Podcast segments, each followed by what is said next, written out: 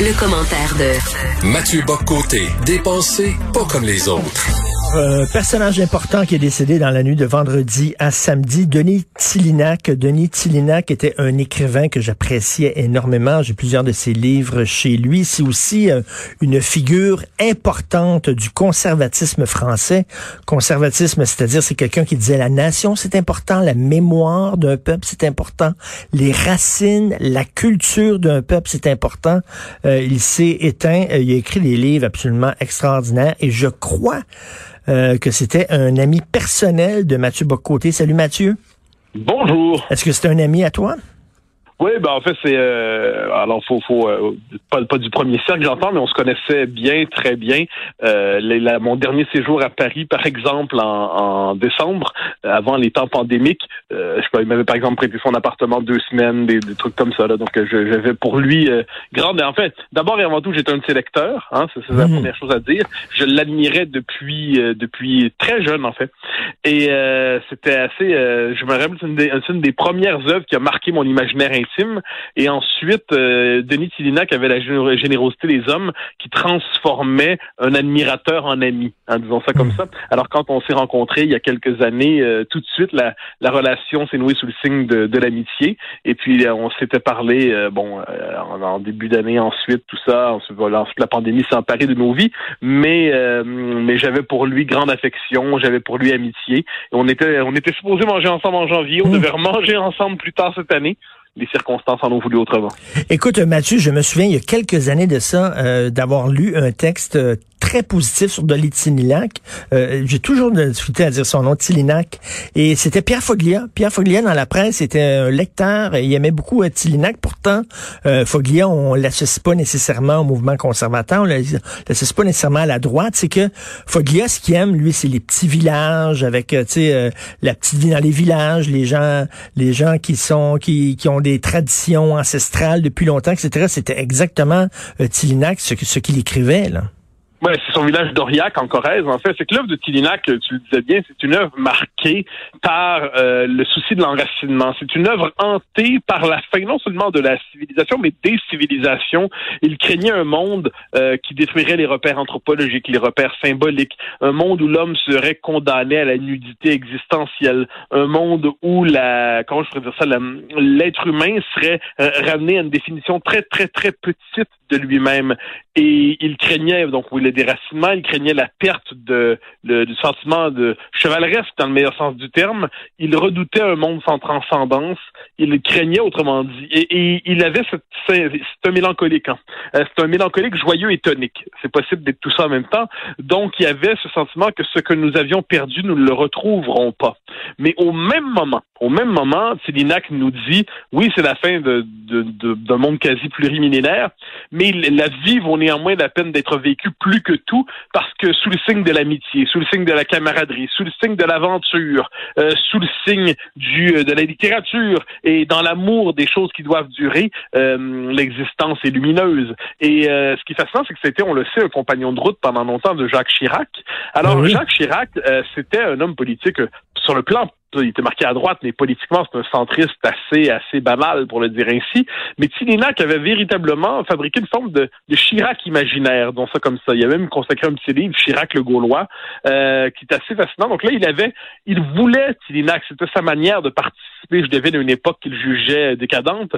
Il voulait participer à une aventure, une grande aventure, avec des copains à la conquête du monde. Et cette aventure-là s'est appelée Jacques Chirac. Donc, il a grimé mentalement un Chirac aventurier, etc alors que tout en sachant au fond de lui-même, et ça traînait ici et là dans son, ses livres, que hum, finalement, le Chirac réel était peut-être un peu pas à la hauteur du Chirac euh, Une fois, je lui avais dit, quand on mangeait, je lui avais dit, euh, tu sais, Denis, euh, tu m'as fait aimer Chirac, mais le Chirac que j'aime, c'est le Chirac de Tillinac. Le Chirac l'était lui-même un peu moins.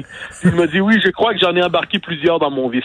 Alors, euh, écoute, une, une, de ses phrases célèbres, c'était les politiciens ne cessent de nous parler de l'avenir. On s'en fout de l'avenir. La politique devrait s'intéresser au passé et pas à l'avenir. Et c'était très important. Tu sais, des fois, on lève le nez euh, sur euh, la figure du beauf français qui aime la blanquette de veau, son petit Pernod, qui écoute du Michel Sardou, du Johnny Hallyday. Euh, Denis Tillinac disait, ben, c'est ça aussi la France. Les Ah films oui, non, de Jean Gabin, mais- les films de, tu sais, de Jean-Paul Belmondo, c'est ça aussi. Mais qu'est-ce qu'on veut que ce soit? Là? Moi, moi, ça me fascine la France. Euh, c'est pas un secret, je l'aime à la manière d'une mère patrie ou d'une deuxième patrie, peut-être les deux en même temps. Euh, c'est un pays magnifique. Et est-ce qu'on veut que la France, ça soit véritablement une province américaine de plus vaguement francophone, ou on veut que ce soit la civilisation française avec sa conception des rapports amoureux, sa conception du politique, sa conception de l'aventure, sa conception de la littérature? Moi, j'aime la France pour ce qu'elle est. Euh, je, je, je- serais désolé de voir une France une fois pour toutes colonisée par le poulet frit Kentucky. Euh, ce serait quand même absolument dé- désolant. Et il y avait chez Chirac, euh, chez Chirac, pardon, je les mélange, chez Tillinac une forme euh, d'espérance néanmoins. Un de ses plus beaux livres, je trouve, qui ne serait peut-être pas celui qui te plairait le plus, c'est Le Dieu de nos pères. Le Dieu de nos pères, c'est un livre où il nous raconte son rapport à la foi, mais au-delà de la foi, son, il racontait l'empreinte existentielle du catholicisme sur la civilisation occidentale. Et il racontait donc son, euh, par exemple, le rapport aux cathédrales, le rapport à la culture, comment l'islam devait s'adapter à la réalité du monde chrétien en Occident. Et je te lis le, le dernier paragraphe, puisque je me suis permis de citer dans ma, ma chronique du Figaro samedi où je parlais de lui. Je- on m'a demandé de lui faire un texte hommage que j'ai fait avec bonheur. Mhm, très bon d'ailleurs. Alors, je, oui, c'était mal. Je me suis réveillé à 6 heures euh, samedi matin avec cette nouvelle-là euh, bouleversée. Et euh, bon, je, je me suis mis à mon clavier. Alors, je te lis le, le, le paragraphe parce qu'il est magnifique. Chaque nuit, je vais marcher avec mon chien sur une route qui longe le cimetière où reposent les restes de mes, de mes ancêtres. Je sais au mètre près où ma dépouille les rejoindra. C'est comme si elle y dormait déjà. Autant dire que les contingences ne me pèsent pas lourd. Le clocher de la vieille église s'évertue à donner le change en découpant des morceaux du temps. Mais aussitôt que revient le silence, c'est l'éternité qui grésille sous les étoiles, ou du moins sa promesse d'amoureuse. Je la prends comme elle se donne. Rien d'autre ne m'importe vraiment. Alors, c'était, Non, il y, a- quelque chose de Chateaubriand là-dedans. Oui, oui, il écrivait euh, tellement bien. D'ailleurs, c'est drôle, un coup sur coup, ces deux figures importantes du catholicisme euh, en France euh, qui se sont éteintes. Michael, Michael Lonsdale, le, le comédien, qui était un, un fervent catholique et un mystique, et euh, Denis Tillinac aussi, qui a jamais caché aussi euh, son, son, son amour de la religion catholique. là. Oui, bien, euh, c'est particulier hein, ce, que, ce que tu dis très très juste. Moi, je, l'ai constaté au fil du temps. Le catholicisme en France n'est pas qu'une religion, c'est ce qu'on pourrait appeler le noyau existentiel du pays. On pourrait même dire qu'à certains égards, c'est le c'est le socle de notre civilisation. Ça, j'aurais pas de problème à l'affirmer non plus. Mais dans le cas de de de, de de Lonsdale, tout ça, c'est qu'ils ont fait de de cette espèce de, de, noyau de cette, de cette vie, ils ont fait une œuvre à partir de ça, et pas une œuvre qui semble renfermée, pas une œuvre étouffante, pas une œuvre où on aurait l'impression d'être euh, sous, sous, l'emprise sous l'empire des grenouilles de Bénissier. Non, pas du tout. Ce qu'on a, c'est une œuvre vivante qui embrasse le monde, qui porte regard, je dirais, sur l'imperfection humaine transcendée par la foi, par l'espérance chrétienne. C'est euh, assez, assez magnifique, en fait. Un autre livre que je me permets de mentionner, euh, de Tillina, qui est son dictionnaire amoureux du catholicisme, qui est franchement bien. Et pour ceux qui s'intéressent à la politique, parce que c'est quand même une autre partie importante de sa vie, euh, il faut lire absolument Le venin de la mélancolie, qui est absolument formidable. Et peut-être, et peut-être deux petits livres politiques plus euh, concrets, Considérations inactuelles, où Tillinac fait une espèce de série de maximes, de, de pensées pour un jeune homme, une jeune femme qui serait en désaccord avec l'époque et qui voudrait euh, théoriser, qui pas, pas intellectualiser Et- son désaccord avec l'époque. Et un autre petit livre très bon, Du bonheur d'être Bonheur d'être réac. Du bonheur d'être réac. Ouais, c'est génial, ça. C'est ça, génial, dit, livre.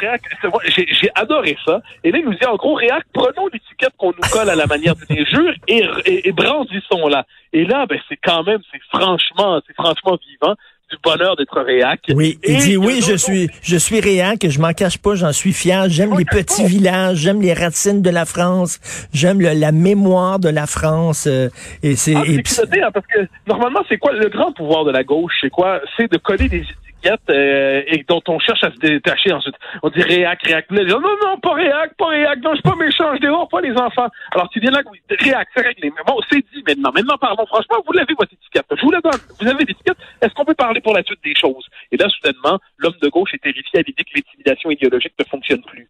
Un autre livre magnifique, moins connu, mais bouleversant, Les masques de l'éphémère, où c'est son livre où il médite véritablement sur la condition de l'homme moderne. Euh, il a ce, ce passage, je le cite de mémoire approximativement, relativement, mais euh, j'avais l'impression d'être arrivé euh, après la bataille et mais les miens l'avaient perdu. autrement dit, il a l'impression d'être l'héritier d'un monde en ruine qu'il ne peut et qu'il ne peut pour autant renier. Mmh. Alors, on entre dans une œuvre qui est, à qui est écrite à l'encre de la, de la mélancolie, une œuvre qui, pour par ailleurs, ne s'enferme pas dans les grandeurs passées, mais qui veut s'appuyer sur elles pour retrouver un élan, retrouver le sens de la transcendance. C'était un, puis j'ajoute que sur le plan personnel, euh, parce que j'aime pas abuser de, de, de, mes relations privées, mais c'était un homme remarquable, un homme délicieux. Il avait l'air bourru. Hein. Quand on connaissait Tilinac, c'était, euh, il parlait de manière un peu bourrue. Ah, qu'est-ce que tu fais là? Et là, ensuite, mais c'est un homme délicat, un homme subtil, un homme très généreux. Ah, T'es très chanceux de l'avoir connu. Puis euh, une œuvre à lire, hein, alors qu'au Québec, on se on se plaît à détruire des maisons ancestrales qui ont une valeur historique importante. Lui, s'il était québécois, il en pleurerait. Euh, merci beaucoup, Mathieu Boccoté. Et d'ailleurs, j'invite les gens à lire ton texte que tu as écrit, magnifique texte sur Denis Tillinac dans le Figaro. Merci. Bonne journée. Bonne journée.